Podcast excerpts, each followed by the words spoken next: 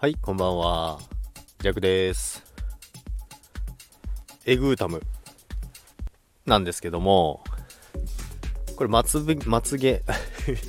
まつげ美容液なんですけども、エグータム。これなんで私がエグータムの話するかっていうと、いよいよ私もまつげ美容液をつけてみようかなと思いまして、なんてそんなわけないんですけども、あの、この前美容院に出たら、なんか男性の方が、あの、美容液、まつげ美容液、エグータムを買いに来てたんですよね。あの、知り合いの美容院、美容室なんですけども、いよいよなんか、男性もなんかまつげ美容液をつけると時代になったんだなと思って、ちょっとびっくりしました。で、なんかすごい有名なやつみたいですけど、まあもちろん個人差はあるみたいなんですけども、最近すごい有名な美容液らしくて、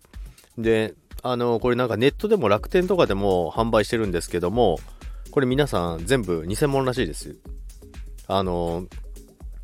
店頭販売、美容室の、えー代理店、契約代理店じゃないと、